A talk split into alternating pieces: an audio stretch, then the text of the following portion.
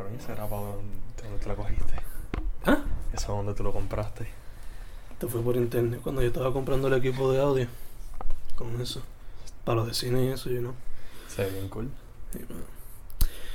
Probando, probando. 1, 1, 1, 2. Fencast. Episodio, creo que 14 o 15. Con Antonio Acevedo Rodríguez. Ya con decir eso, evita la primera pregunta. So, vamos para el mambo. Vamos allá. ¿De dónde tú eres y cómo te metiste a la arte, pa? Bueno, yo, yo soy, fui hecho, nacido y criado en Moca, Puerto Rico. Eh, mi, mi camino en el arte comenzó más o menos a la edad de los 8 a 10 años, cuando conocí al poeta Gregorio Nieves Nieves. Y pues ese señor era, era compañero de trabajo de mi mamá y él era poeta. Entonces de ahí como que yo pequeño comencé a tratar de emular sus poemas y tratar de hacer algo parecido a lo que sería su poesía. Y pues de ahí fui creando mi propio estilo. So, básicamente como desde los 8 años comencé a escribir poesía, que ha sido el arte que más pues me ha inclinado. Entonces tu poesía se lleva más hacia qué tipo de poesía, qué Sí. género o temática. Pues fíjate, yo no diría que yo tengo un género como tal en cuestión a la poesía, porque honestamente yo escribo lo que me salga al momento. O sea, yo soy fiel creyente de que si voy a escribir un poema, no me gusta como que planearlo de antemano. Como que yo me siento y lo que salga. Mayormente siempre salen cosas de tristeza, etcétera, cositas así. Pero realmente no me gustaría ponerle como que un, o sea, un género como tal, más bien como me sienta y como se, pues como quiera este, ¿cómo te diría? Como quiera buscar esa, es- esa entrada al inconsciente, básicamente. So, al momento y después lo vas desarrollando poco Sí. a poco, cualquier cosa. Ok. Este, tú tienes, tu primer libro fue De Sueños Rotos, esa era poesía y había un cuento, ¿right? Sí, así mismo es. Y después Cortoga es short stories, temática más como que bizarro, terror, Sí. social critique. ¿Cómo fue que te metiste a short stories? Pues los short stories, o sea, como ya dijiste, en el primer libro tengo un short story. De hecho, en la high school, yo este, de- había dejado de escribir poesía y me estaba inclinando a lo que eran los short stories, pero por alguna razón siempre me daban F en las clases cuando me tocaba hacer los short stories. Ah, O sea, siempre recuerdo que tuve una clase que pues pi- pidieron que hiciera un short story, yo lo hice y por alguna razón este pues tenía do- dos personajes mujeres que tuvieron relaciones sexuales en el cuento y me dieron F. Yo entiendo, está bien que quizás estaba en una escuela cristiana, pero no creo que eso sea razón para que me den una F. bueno, prioridades, I guess, de la... Sí, más bien por los morales y toda esa pendejada que tienen. Yeah. Entonces, Cortoga, por lo regular, usas temática de terror o bizarro para hacer una crítica social. Sí, es. ¿Cómo llegaste a eso? Pues yo diría que yo me incliné a los cuentos cortos de terror por el hecho de que de pequeño mis películas favoritas siempre fueron las de horror. Ujú. O sea, yo crecí viendo esas películas y como que de cierto modo cuando yo estaba, me acuerdo cuando estaba en la intermedia, yo tenía un mejor amigo y siempre estábamos hablando que íbamos a escribir algún día un libreto para una película de horror para cambiar todo esto. Y ahí fue cuando comencé a, cre- a, a crear estos short stories que estaban en la intermedia y la high school que me dieron la F por eso. Ujú. Este, eso básicamente es- los escribí. Pero estuve un momento después de esas decepciones de las notas, etcétera, dejé de escribirlo. Y ya cuando estaba en mi segundo año, pues nació el cuento Polvo Eres, que fue, es el primer cuento que está en Córdoba. Ujú. Y fue como, fue mi comeback para lo que serían los cuentos cortos de horror. Ok. ¿Hay alguna película que tú dirías que fue la que te inspiró más? Yo diría que la película que más me marcó a mí cuando era pequeño, en ese momento, ahora no tanto, pero fue Friday the 13 parte 4. la parte Todo el mundo la odia. Esa es la que sale. La La que sale Tommy por sí, primera vez. ese- Ok, yo amo esa película, mano. Ese es como que mi, mi guilty pleasure. ok, ok. Eh, Pero if it inspired you, I guess es importante in some way, so you know, Yeah, yeah. can't take it away. Entonces, ahora estás con la banda Cologne. ¿Cómo fue que te metiste a la música? Pues fíjate, mi historia en la música lleva tiempito ya, lo que pasa es que me había quitado por varios años. Desde que yo estaba en la high school, también comencé a estar en la música, Mm. estudiando en lo que es la Academia Tono, en Aguadilla. Nunca me gradué, porque siempre empezaba una clase y me salía a los par de meses. Pero, por lo menos estoy haciendo algo ahora, que es lo importante. Yeah. Eh, Colón comenzó como una banda de jam entre mi hermano, eh, Joseph González, mi hermano es Christopher Acevedo, Joseph González y Ernesto Roldán. Mm. Ahora mismo está Christopher y Ernesto. Eh, entonces ya más o menos para febrero, este, ellos llevaban tiempito sin ensayar y Christopher me dijo que fuera, que intentara ser el cantante de la banda. Mm. Yo le dije que no, porque en verdad yo no quería bregar con esto de nuevo. Mm. Pero no sé, fui al primer ensayo, le di la oportunidad y honestamente quedé enamorado con la banda. Mm. Y desde ese entonces pues hemos estado bregando y ahora un mes y pico más tarde entró Jeremy, que es el bajista. Y pues estamos bregando ahora mismo, estamos grabando un álbum. Eh, pues este viernes 28 de septiembre tocamos en Off the Wall. Entonces vamos a ver, hermano. Honestamente me gusta y además de eso estoy mezclando más o menos mi literatura con las mismas canciones. Por ejemplo, nosotros tenemos una canción que vamos a estrenar en Off the Wall que se llama Artificial. Mm. Y Artificial también es un cuento que yo tengo, un cuento corto que tengo para mi próximo libro de cuentos cortos. Ok.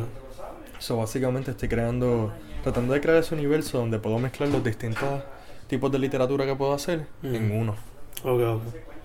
Mezclándolo, adaptándolo, Sí. quizás. Ok, cool, cool, cool. ¿Hay algún otro medio que quieras explorar? Honestamente siempre me ha encantado la fotografía. Ok. Y es algo como que en algún momento de mi vida me gustaría meterme más a fondo. Pero por el momento necesitaría primero hacer mi compra de equipo y poder explorar bien y estudiar eso. Quizás puedes empezar con la camarita del celu, uno nunca sabe, know? También. Yeah. Este, inspiraciones e influencers que puedas mencionar. En el caso de literatura, Ponlo en vibrar para... esta gente faltándome al respeto. en el caso. Discúlpenme. Este, en el caso de la literatura, yo diría que el escritor que más me ha influenciado es Julio Cortázar Mm, y Horacio Quiroga, que por eso fue que salió Corto, que es una mezcla de sus dos apellidos, Cortázar e- y Quiroga. mm, Más bien por Quiro, Quiroga al tener su, pues, sus detalles de horror, de lo que es lo morboso, etcétera, y Cortázar por su existencialismo y su realismo mágico. mm, O sea, todo lo que le involucra a él como su literatura. En el caso de la música, yo diría que la persona que más me, ha influen- me ha influenciado es, es Draco Rosa. ajá, También hay otras bandas que me han influenciado. Ahora mismo, honestamente, o sea, yo soy una persona que como que se adapta cada cierto tiempo, pues cambia su... O sea, no es que cambie mi gusto musical, porque sigo escuchando lo mismo, pero me gusta estar explorando. ajá, Y ahora mismo estoy escuchando mucho una banda que se llama El Matón Policía Motorizado. mm, Y me gusta estudiarlo, como que tratar de sacarle lo más posible mm. para que marquen mi vida en cuestión a eso, a la arte. Ok, ok. So que siempre explorando, experimentando. Sí. Ok, cool, cool. Hablamos un poquito de tu creative process y tu técnica. So, ¿cómo tú dirías que tu trabajo refleja quién tú eres y tus alrededores? Pues fíjate, en el caso de la poesía, no sé, por más que yo escriba cosas que a lo mejor no se ven 100% en lo que es mi persona, siempre hay un detalle de mí. O sea, yo siempre trato que aunque la historia sea lo más morboso posible, siempre... Cago en nada, esta nena. Este... Deja que cuelgue para poder ponerlo en vibración. Nunca me llaman y hoy, Ajá. hoy están activados. Nada, el punto es que siempre trato que se vea un poquito de mí dentro de esas historias. Mm, O sea, cosas que me molestan, que me inquietan, mm, como cosas que me gustan también. mm, O sea, no me gusta como que ponerme a mí 100% en la historia, pero siempre termino haciéndolo un poco, a veces. O sea, no Mm. siempre. Pero yo diría que la manera en que más se ve, o sea, mi personalidad se ve más reflejada en lo que es la poesía, que en los mismos cuentos cortos. Porque los cuentos cortos, pues yo, yo diría que yo trato más de, o sea, evitarlo. Mm, En el caso de la poesía, pues como es mi proceso creativo de que yo trato de sacarlo todo de cantazo, mm, y luego quizás meses después lo edito con calmita. Pero en la edición no me gusta... O sea, yo puedo cambiar la- los versos, etcétera. pero siempre voy al mismo grano. Porque si lo, enfocándote ahí todo el tiempo. sí, porque si lo, yo pienso que si lo cambio, pues ese poema deja de ser ese poema. Ujú. O sea, es como ahora mismo mi libro de sueños rotos. Lamentablemente yo quería tirar la segunda edición en julio, pero no pude debido a problemas monetarios. Pero vamos a ver, porque el libro, o sea, el libro tenía 31 poemas y un cuento corto. Para la segunda edición yo le quité el cuento corto y de esos 31 poemas se quedaron 24, Ok, pero tiene 31 poemas. Ujú. So tiene 7 poemas nuevos. Y los otros 24 que ya están son poemas que varios fueron reescritos como un 50%, pero siempre va al mismo punto el verso. Sino como que ese libro yo lo publiqué a los 18 años y pues obviamente después de eso he aprendido mucho más. Y Ujú. como que pues pensé, ya que si soy escritor independiente y tengo la oportunidad de poder mejorar esto, ¿por qué no? Exacto. Este. Y en cuestión a tus alrededores, ¿cómo dirías que tu trabajo reflexiona parte de eso? I guess. Si fuese a hacerlo, ¿verdad? Pues honestamente, en el caso de... O sea, yo no diría a los alrededores, sino más bien como ese cierto... Las personas que, que me leen, pues por lo menos he tratado de, de, de que pierdan ese miedo a ciertos temas. Mm, Porque hay muchas personas que se tapan la cara con lo que es el tabú y mm, no se atreven a romperlo. mm, No sé, yo siempre he tratado de... Pues de que la gente aprenda que el tabú básicamente es un constructo soci- social que se deben salir un poquito más allá de eso y no tener miedo a explorar, a aprender más, a irse en contra, a cuestionar y todo eso. ok. Nice, nice. ¿Qué piensas del estado de la arte en Puerto Rico? Puede ser el mainstream, puede ser independiente en la música, literatura, como tú lo quieras definir. Pues fíjate, si lo vamos en algo general, realmente Puerto Rico tiene está lleno de artistas que están sumamente cabrones, porque no hay otra palabra. Sí, siempre están otras personas que básicamente lo hacen simplemente por el estatus social, etcétera, porque es cool Pero yo diría que honestamente nosotros estamos bien al palo en lo que es la arte.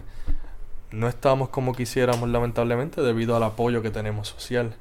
Porque en nuestra educación lamentablemente nunca no- nos enseñan a apoyar la arte. mm, Yo, pues sí, tuve maestros excelentes de arte y todo eso. Pero en, y no es culpa de ellos. Porque es más bien lo que el gobierno quiere que uno eh, aprenda. Que básicamente el enfoque siempre está en lo que es las matemáticas, lo cual son excelentes porque son necesarias para todo. Pero yo pienso que dentro de lo que es la, edu- la educación formal, que sería pues desde la primaria hasta la high school, deberían enseñar a uno a pues a ser más o más íntimo con el arte. mm. Porque básicamente yo vine a aprenderlo todo en la, en la high, como a la high, en la high aquí en la universidad mayormente que fue cuando me puse a explorar. Porque básicamente uno se quita esas gringolas que tiene y, y ve el mundo como es. Ujú. So, diría que quizás un poco más de apreciación y de... Básicamente, estamos en el, el arte está bien. El problema es cómo lo ve la sociedad. Cool, cool. Este, esta pregunta ya te la han hecho en el pasado, pero vamos a tenerla aquí también. So, los pros y los contras de ser independiente. Pues como dije ya, los pros, si quieres editar algo, lo editas como tú quieras, cuando tú quieras, como te dé la gana. Este, tienes control de tu producto. Básicamente, eh, sí, tienes que buscar editores, claramente está. Porque es bueno buscar una segunda opinión para ver cómo está el producto. Si, si, quieres, si estás llegando a donde quieres, porque a veces uno, por ejemplo, a mí me pasa mucho que yo he leído un cuento mío tantas y tantas veces que puede tener un error súper claro, pero ya yo, o sea, lo he leído tantas veces que no lo veo que pues en el caso de, de contra, o sea, hay muchas personas que, que no quieren buscar ayuda. Pero pues yo pienso que, que es bueno. Al principio yo no lo quería hacer. Pero después para. A veces quizás parte del ego de uno. Sí. Pero después para corto que lo busqué. Pero, o sea, o sea, eso más bien sería un pro por el hecho de que tú buscas un editor que te ayude, no que te cambie el producto. Que más bien si tú fueras una persona no independiente, vas a una editorial, usualmente el producto que te envían no termina siendo otro. Y con otro sentido. En las con- o sea, en contra yo diría que el problema mayor sería el económico. Porque básicamente uno se puede joder escribiendo todo, todo lo que sea, pero si no tienes dinero, el libro se queda como están los míos, en una cajita en el estudio de la banda. Las lágrimas cayendo. Sí, sad. Pero, ¿qué se puede hacer? Lo importante es que uno está haciendo algo que le llena, que even though uno no está haciendo dinero ni nada, lamentablemente por ser independiente, porque como yo dije ya, ser escritor independiente es equivalente a ser pobre, mayor, ma- la mayoría de las veces. Hay otros que han hecho la diferencia y lo han logrado, por lo menos. Pero en el caso mío, y la mayoría, pues no. O sea, hay que joderse bastante, bastante para poder lograrlo. En el aspecto artístico y en el aspecto promocional y todas Sí. esas cosas. Sí, ma- mucho. mayormente sería yo creo que por lo promocional. Porque uno puede tener un producto bueno, un producto malo, pero si tienes dinero para hacerle una buena promo, se va a dar. Exacto. Es triste, pero es la realidad. Exacto. ¿Qué tú dirías que ha sido tu mejor o tu peor experiencia por ahora? Sea en literatura o en la música. Pues fíjate,